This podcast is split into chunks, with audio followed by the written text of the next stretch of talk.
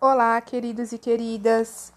Hoje a hora da novela vai ser o capítulo Aurora.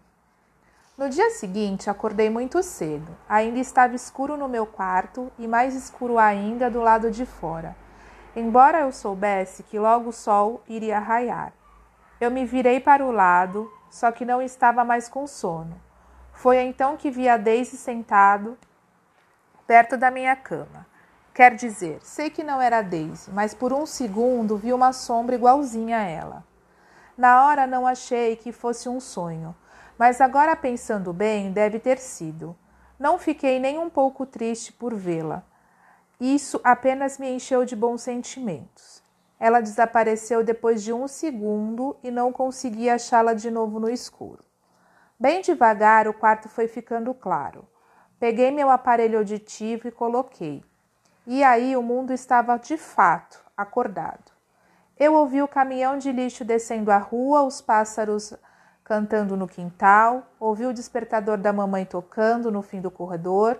O fantasma da Daisy tinha é, com que eu me tinha feito com que eu me sentisse super forte por dentro, certo de que aonde quer que eu fosse, ela estaria comigo. Levantei da cama, fui até a escrivaninha, escrevi um bilhetinho para a mamãe.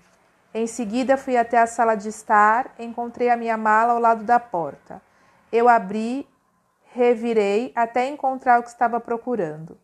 Levei o babu de volta para o guarda-roupa. Deitei-o no lado da. De, é, do, levei o babu de volta para o quarto. Deitei-o na cama e prendi um bilhetinho para a mamãe em seu peito com fita adesiva. Em seguida, estendi o cobertor por cima dele para que a mamãe o encontrasse depois. O bilhete dizia: Querida mamãe, não vou precisar do babu, mas se sentir minha falta, pode dormir com ele. Um beijo, auge.